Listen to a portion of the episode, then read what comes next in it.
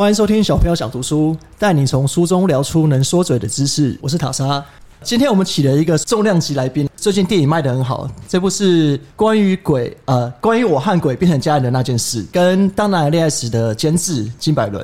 果然练习了还是讲不好。对，关于我和鬼变成家人的那件事，其实我相信一定很多人都讲错了。当初怎么会决定要定一个这么难念的名字啊？我觉得现在电影你也知道，就是什么事情都想要大家留下印象，然后如果说谁都念不好的话，有时候也会是一个卖点。所以你说卖点是在于我买票羞耻的那个瞬间。对，而且因为这样子，其实还可以从售票处的影城人员这边收集到非常有趣的反馈。有些很夸张的例子出现吗？已经延伸出我觉得很惊人的一些创意了。因为我觉得听到什么鬼家人啦，关于我和鬼变成家人啦这件事那件事已经不稀奇了，这个还算是在逻辑内。对对对，听说最近已经开始有点延伸，越来越温馨，就是关于我和你。然后，或是我我想有个家，所以鬼已经出现，已经没有鬼，所以就回归到亲情层面的。对对对，就好温馨。然后，但是竟然所有的影城工作人员都还是尽忠职守，知道他们想看什么。反正听到听不懂电影就是你们的电影。对对对对，就这就是我的卖点。哦，其实刚刚打岔蛮多。我们今天是想要请百伦带来他的呃，今天是跟电影相关的书嘛。对，因为现在电影还在上映中，所以我们想说他这个监制兼编剧的嘛，都有。对啊，所以我觉得这个身份来分享一些电影的书籍，我相信对于是想要入门电影这块的人是一个蛮好的开始。嗯，那今天带来的书是感谢大家，这本书是正好其实在邀请这个单元之前我就已经买好了，叫做朴赞玉的蒙太奇。朴赞玉这个名字我不知道大家熟不熟悉，因为如果是电影圈的话，每个人都知道他是个大师。韩国已经登到世界殿堂的一个名导演，一般观众的话，可能是会对他的一些很著名的电影会有印象，比如说《原罪犯》。对，没错，《夏女的诱惑》。哎呦，有做功课，是你刚讲的。对，《原罪犯》看过了，我觉得是一部蛮厉害的电影，只不过那是比较久前电影，所以如果大家有兴趣，是可以回去看一下。是。然后他应该最近最热门的就是《分手的决心》，因为就是汤唯嘛，大家熟知的华人演员，然后也在奥斯卡还有坎城这里都有很好的竞赛表现。这件事情应该是继奉俊昊的《寄生上流》之后，韩国等于在今年又拿出了一个世界级的成绩单。这片上映了吗？台湾上映完，然后现在上串流了。哦，是啊，对，完全错过。因为今年大家比较在乎电影，就是关于我和家人。哎，关于我和鬼变成家人那件事啊，对对，所以可能没注意到这些国外的电影。你当初为什么会觉得要分享这本书啊？其实我对于一些名人传记书平常是非常没有兴趣的，因为做电影已经很累了啊，不想要再花太多时间去传记。所以我虽然知道这本书一阵子，但从来没有想要购买。然后当时的契机是在网络上，我看到大家分享的一个篇章，其实不是那种很正规的，好像电影内容分享，而是朴赞玉他在这本书里面有一个篇章，然后分享了一个他的生活的一个片段。我觉得超级超级有趣。你是看到那个片段的分享，才对这本书有了兴趣？对，因为那个篇章简直就是一个很完整的笑话，好像你就是身边一个非常有趣的朋友跟你分享一段在他生活中发生的趣事。当年，对不起，我现在忘了是他的韩国的是二零零几年的时候，因为韩国非常非常风行足球，然后基本上他们呃全国上下好像不能不看足球，不能不爱足球。那他这一篇，他就是一篇深刻的告诫。他里面的出发点是说，他不知道为什么，他真的对这个运动一点兴趣都没有。可是他是被强迫。对他觉得在韩国这有一个庞大的同才压力，就你不看就没话题聊了吗？对，然后甚至是大家会仇视你，大家会这么夸张？对，会上纲到觉得你不爱国，或者是你好像呃没有国足精神。你不能投入一个就是去争取民族荣耀的一个全体性的一个活动。我不得不说，韩国的民族性真是很强哎，真的非常强。在这篇里面，明确的感觉到，就是他说他走到哪里，只要听到有人讨论这个话题，他就害怕。他说我就真的不喜欢，怎么了吗？其实蛮有道理的。对，喜欢，可是被强迫要看，而且还要很投入，要不然没办法跟人家聊天，这个压力有点大。对，然后呢，他就说。那时候就真的是某某某年的时候，他们韩国慢慢开始晋级，好像他就心想说：完了完了完了完了，今年重头戏 要看很久了，对，一直晋级就一直打下去，对，就是我待在台韩国应该是不安全的，所以那时候他说他特地挑了一个很小的影展，其实明明可以不用去的，然后他是为了不要在韩国跟大家聊足球，所以就报了一个很小的影展，逃到国外去，对，就是这么一个韩国名导演的生活片段分享，其实他写的非常的真实而直接。他的小心思他的小。心思，对他说，所以他就飞出去，他心想说，避避风头，这阵子应该就过了。大家应该万万想不到，他的债主其实是来自于这样子的一个国球的一个身份还，有身边的情绪勒索没错。然后他说，他只有一个同伴，就是他老婆。哦，他老婆也不喜欢看，他老婆也不喜欢，所以他们两个就就是到哪里都很像过街老鼠。他说两个人就是躲在家里，有时候路过一些吃炸鸡或是喝烧酒的店的时候，都会听到大家群起激昂的在看着转播。嗨的时候，对他们都说好可怕，就是低头快步的离去，会有这些有这么害怕这样的氛围 对，因为他们说，因为无法投入这件事情会被看出来。啊。对了，你假嗨很明显啊，对而且你又是一个算是社会上有身份的人，你这边跟人家假嗨，真的不好看。没错，然后他们就逃出了国外，跟老婆一起。结果他说，他原本算准了时间该回来的时候，他说他在准备进海关的时候吧，那时候听到一些韩国人很激昂的发出一些吼叫声。他说：“没想到我们今年踢出了最好的成绩，好像是进到四强之类哦。他当初买了机票，没有想到会到四强，对他没有想到放心了，就回来了。他没有想到赛事会走得这么远，结果在机场的时候刚好碰到四强赛事，死定了。我回国的瞬间，知道了韩国好像即将要迎来最激昂的那一刻，然后接下来最重点的几个比赛要发生了。他最后还是没逃掉。他没有躲过，对，然后他就想说完了完了，回国之后我该怎么面对这一切的时候，他就后来想着，我就干脆不要出门，不要跟人群接触。他说原本以为谷底就是这样了，他说有一天他发现一个非常残忍的事实，他很郑重的跟他老婆说：“你为什么自己偷看了韩国跟德国？”他老婆背叛他，对，他这么相信老婆，跟他逃出国的人，最后还是背叛了。他说他发现他老婆偷偷的看了四强赛，他老婆就像是男朋友偷打手枪一样，他躲在厕所里看足球，对，就像男生看看 A 片一样的他老婆偷看了足球赛。这是劈腿了吧？对，所以他非常非常的痛心疾首，他就问他老婆说：“你为什么要这么做？你怎么可以这样对我？”然后他老婆竟然哭着回他说：“你知道我们的女儿在学校被人家说是什么样的小孩吗？”是是爸妈不看足球对的小孩吗？，他什么都不知道，他连韩国昨天踢球赢了谁，比数几比几，那个关键的一球是谁都不知道。你有想过我们女儿的未来吗？哦，他们爸妈的同才压力没有小孩子严重，因为小孩子逃不掉嘛。对他妈妈是因为很保护保护女儿对很想要看完说，哎、几分几秒谁踢进了，明天去学校跟同学说，对这这是母爱很伟大。对，但是我不知道从刚刚分享这个过程里，大家有没有感觉到，就是整个故事充满了矛盾跟反差，然后非常荒谬的建筑在一个名导演对于看足球赛的恐惧。而写在了甚至他的一个传记电影里的一个篇章，他会让我觉得说哇，这样的导演原本你会以为他很严肃，然后或者是很很学术派，可是没想到他在分享他的生活的时候，其实是非常趣味、非常幽默的。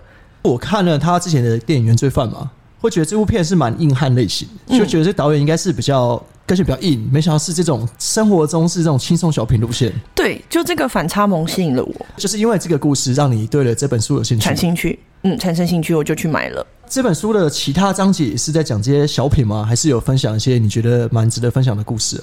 我买了之后才发现，这个导演哦，我如果主观的说，我觉得他非常懒惰，因为这本书的内容原来不是他一篇一篇自己帮自己整理的传记。要不然是别人帮他写的类似新闻影评这种吗？对，这其实是一本呃，集结了他从出道以来大量的访问、评论，或者是可能某某专栏邀请了他，然后他可能针对这件事情做出了看法或者是评价之后，这些种种的文章的集锦。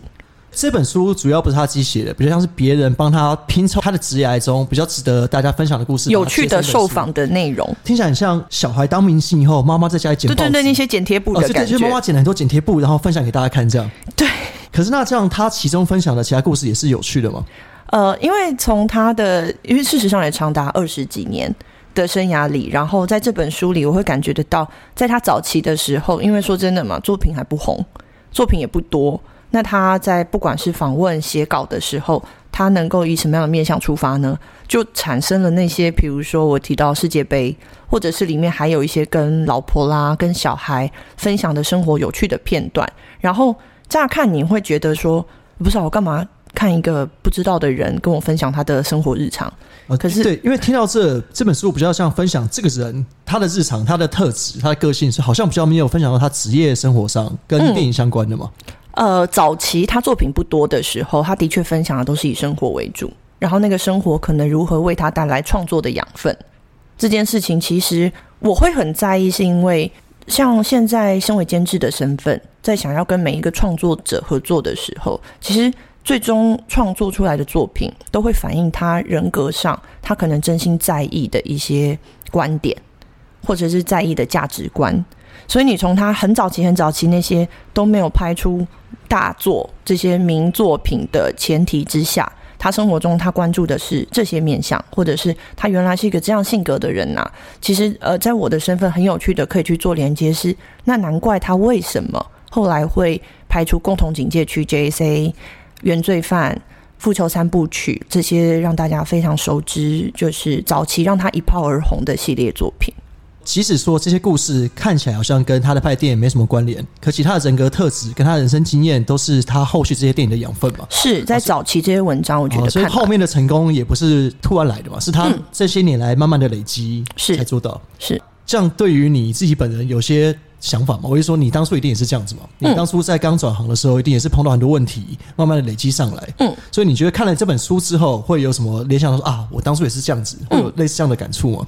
有一点我最明确的有共鸣的，就是其实不知道大家平常怎么看待创作这件事，或者是觉得创作这件事有没有难度？我自己认为最难的一件事，其实不是凭空想出一个故事，不是你想说什么东西给大家听，而是怎么说。哦，其实这个蛮常会有这种想法，就是我有时候会脑中会觉得说，哎，好想那个故事很不错，可当你说要分享给别人听，或你要把它写出来的时候，这就是问题。对你脑中想法其实还算简单，可你要怎么把你想法表达给对方，让他也知道你的想法，这个过程是很难的吧？没错，怎么说跟说什么比起来，其实是相较之下重要太多太多太多，也是我们其实一直想要找的方法。听众对于怎么说这件事情应该是蛮有兴趣的，因为故事这件事情不是只有说拍成电影。其实你跟你身边朋友分享你出去玩的故事，或是跟你朋友分享、跟你家人分享工作上的心事，什么也都是可以分享。可你有时候真的不知道怎么讲出来。嗯，那可以怎么样说一个诀窍，让故事说的比较好吗？这边可能要先让大家失望的是，这是一个我到现在也都还在寻找的答案。只是说，我们创作人至少我先意识到了这件事情很重要。这就像你讲的嘛，就算不是电影从业人员，我们小时候参加说故事比赛，就是有人会说的比较有趣，然后就是有人好像会让你听得津津有味，然后中间你会真的一直好奇后面发生什么事。其实这个发生什么事，好想听下去，就是平常我们在创作的时候会讲的悬念。简单的来说，你怎么样会让你好奇接下来发生的事？我要努力的让你好奇。持续对我好奇，这个我很想学，因为我们现在在小朋友想读书，所以我们很想要让所有的听众对我们说的书很有兴趣、好奇，想要听下去。那刚好你今天来教我们怎么样分享，让大家有好奇的故事。嗯，这件事真的很难很难，我只能说从这本书里，我先得到了一些启发，是呃，怎么说可以分成两个部分，我们先拆解吧。嗯，先先知道我们的题目是什么。怎么说？呃，在电影的世界里，我们可能会把它讲成。观点加上叙事就是怎么说？观点加上叙事，观点是说我现在有这个想法了，叙事是我怎么表达出来，这样吗？呃，我有这个想法了，比较偏向是你现在准备要讲的故事内容是它是中性的。比如说，你今天想谈的是呃足球很盛行这件事，它是一个客观的事件，在这个足球很盛行的世界杯的赛事期间里发生了一件事。这件事你可能已经想好了，从头到尾来龙去脉是什么？但我接下来要讲的难的怎么说？叫做观点跟叙事，叫做观点是从谁的角度来看这个世界杯足球赛发生的期间的这件事，是一个讨厌足球赛的人，是一个足球赛狂热迷，还是一个喜欢棒球赛的人？他在这个世界杯足球赛的过程里，他看待这一切。观点原来是个这么重要的事情啊！因为你光你刚刚举的几个例子，我听起来我脑中的想象就知道说，哦，这剧本会差很多。对，就像刚刚这本书里面是讨厌足球赛的人，跟喜欢棒球的人来看足球，整个氛围又不一样。没错，观点这件事情应该是大部分人比较不会想到的。对，但这件事很想跟大家分享的是，其实，在日常生活中，这就是让你觉得，哎，有时候有一些人他怎么想到这个啊？他怎么会这样看待这件事情？好有趣哦！或是我没想到，哎。其实他很有可能就是站在一个同一件事情上不同的少见的观点去看待同一件事情。哦，这让我想到之前看过一个文章，他说让大家觉得幽默的事情主要有分两种，一个是很会讲，就是有些人是这个故事写很无聊，可他讲的很生动，他做很多动作，他叙事方式呢就很有趣。另外一个就是你刚刚提到的观点，有些人他其实讲话内容不好笑，可是他会觉得说哇，这个人怎么会这样想？他的想法很独特，这也会让你觉得有趣。所以其实就是回到你刚刚讲的观点跟叙事方式嘛。对你刚刚其实已经提到叙事了，叙事就是在你先决定了观点之后，比如说这个故事是从一个讨厌足球赛的人。来看待足球赛热映期间的大小事，观点决定了之后，接下来要怎么讲这个人经历的这一段呢？那所谓的叙事，以前大家写作文都会学过嘛，顺序、倒序、插序，这些其实事实上运用在作文上，跟运用在你说故事，跟运用在你做电影都是一模一样的。有时候有一些事情就是先讲结论，哦，让大家觉得一阵惊讶。然后慢慢开始从头娓娓道来的时候，觉得很有趣。有时候是你先讲了这个人的一些事件，然后大家听起来就已经觉得有点好奇了。这时候你突然扯一个风马牛不相及的一个人事物进来，大家会好奇：你现在为什么要跟我说这个呢？难道跟你刚刚前面讲到一半的人有关联吗？我姑且再听一下，听一听之后才知道，哦，原来这个人是他爸爸，难怪他才讨厌足球。等等，就是其实不管是顺序、倒序、插序，就是如何用说故事的方式，让你刚刚决定的观点跟故事内容更有趣而已。这段对话对小朋友想读书开了一扇新的窗，好像比较知道怎么表达。虽然说有点比较模糊的知道这两个方向，可我相信这个之后需要很多时间来磨练了。对，至少你知道这个系统是什么啊。其实我觉得很多事情都需要 SOP 啦。你先知道说什么地方是该注意的，你再慢慢做微调。要不然，如果你每次都是比较随意说啊，我想说故事我就随意的说，我脑中也没有先构思过，这样可能会没办法让他吸引这么多好奇心了。所以这其实是我在看这本书的时候。非常有共鸣的，就是啊，我好像深刻的感觉到他是一个有什么观点的导演。观点跟叙事这层面是目前听来，观点这层面比较吸引你吗？因为观点其实是呃，有时候作品里已经先选择了一个观点。那他的作品，假设我先讲说，刚刚四五部，你就会在四五部电影里看到他的切入点是什么嘛？可是如果今天回到他的日常，我们其实面对人生的大小事都有观点。比如说像他刚刚他面对他女儿。女儿在学校被排挤，或者是呃世界杯足球赛期间大家都喜欢，但他不喜欢，或者是老婆背叛他等等。其实人生的大大小小人事物，只要是在发生在你身上，你都会立刻有一个看法，立刻有一个切入点，个那个立足点就是你的观点。然后我在他的前半段在分享他的生活的日常的时候，我发现啊，他真的就是一个很容易找到有趣观点的人。他就是那个你刚刚最一开始说，就是哎，有些人他怎么就是有办法有趣的看待这件事的另一个面貌啊？原来他就是这样的人，难怪他后面。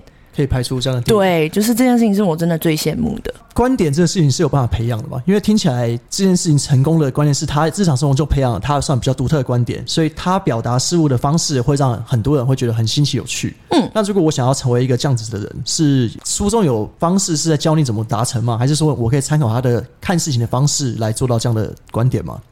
呃，我觉得书中，因为首先他没有主动聊这个。他讲的东西是呃，可能被我消化后发现他的观点很特别，但是其实回到找寻有趣的观点这件事情是可以被练习的，因为这个练习，我认为就像比如说我看待他书里面分享的日常，我发现说哦，你看待这件事情是这个角度，我平常是另一个角度，那是不是表示其实现在我面对我人生中的各大小事件，我工作上碰到的瓶颈？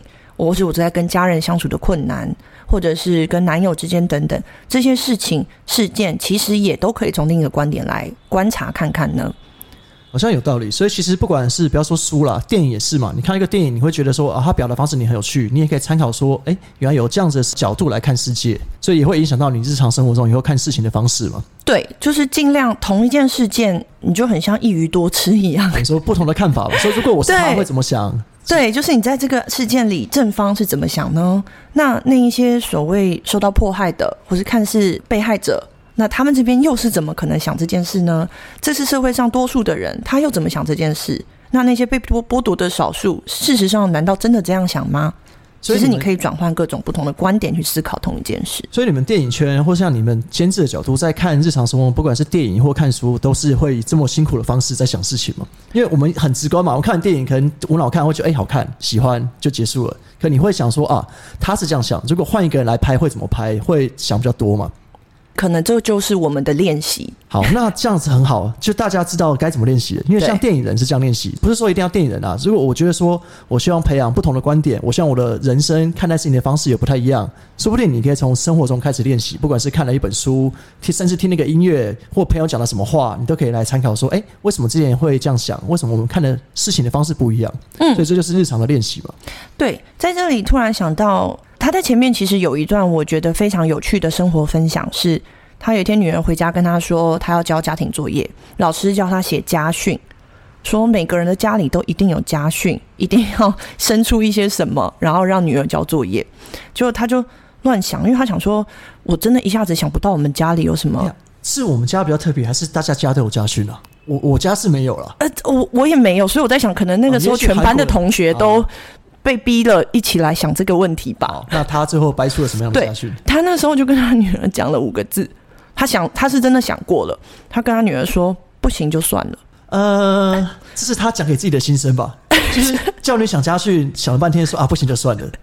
就是他就跟女儿说，呃，如果真的要讲我们的家训的话，我生活中我学到的事情就是不行就算了。就不要勉强，对，然后呢，女儿就乖乖的写这段话，带去学校。想必又要被骂了。哎真的被骂老婆又要哭了。对，就老师打枪，老师跟女儿说不可能有这个家训，你回头重写。那可是因为这个导演是一个非常反骨叛逆的导演，你越说不行，他说为什么不行？这就是我的家训，我爱教我女儿是这样，就是这样。这样然后有道理的？对，然后他这个时候他才开始比较正经的解释一些他的哲学。他说：“我们平常都在说有志者事竟成，从小可能是会被这样子教导着去看待所有的事物的。但是在你非常努力立定了一个方向，真的集大成的去尝试了之后，其实这世界上就是有一些事可能会徒劳无功，而你真正即将要面对最难的课题就是放下。其实这个是啦，要放弃是很难。可是我觉得这个前提是前面有努力过了，因为我相信他的意思不是说我碰到什么我就摆烂，我我什么时候不行，我什么时候算，绝对不是嘛。所以应该是前面努力过后，发现真的是因为种种因素做不到，就要懂得放下。没错没错。所以说，比如说在成功这个课题上，可能也许很多人的观点会放在有志者事竟成，这个人他就是看待这样子的一个呃要去追寻的目标的前提之下，真的不行就算了。哦，所以回到是他的观点，提到我讲的观对，所以很有趣的生活小分享，但是你就可以看得出，哎，对耶，平平一件事情他是这样看，然后别人平常好像是怎么看，那我也许也可以试着从不同的思维去思考。我觉得有这样的想法，再看这本书会变得更有趣了。而且我觉得不是只有看这本书，当你有这样的想法，你比较放开心胸去看所有的东西，都会找到不一样的乐趣。所以我想说，今天百伦目前到现在应该想要表达的是这个意思吧？嗯。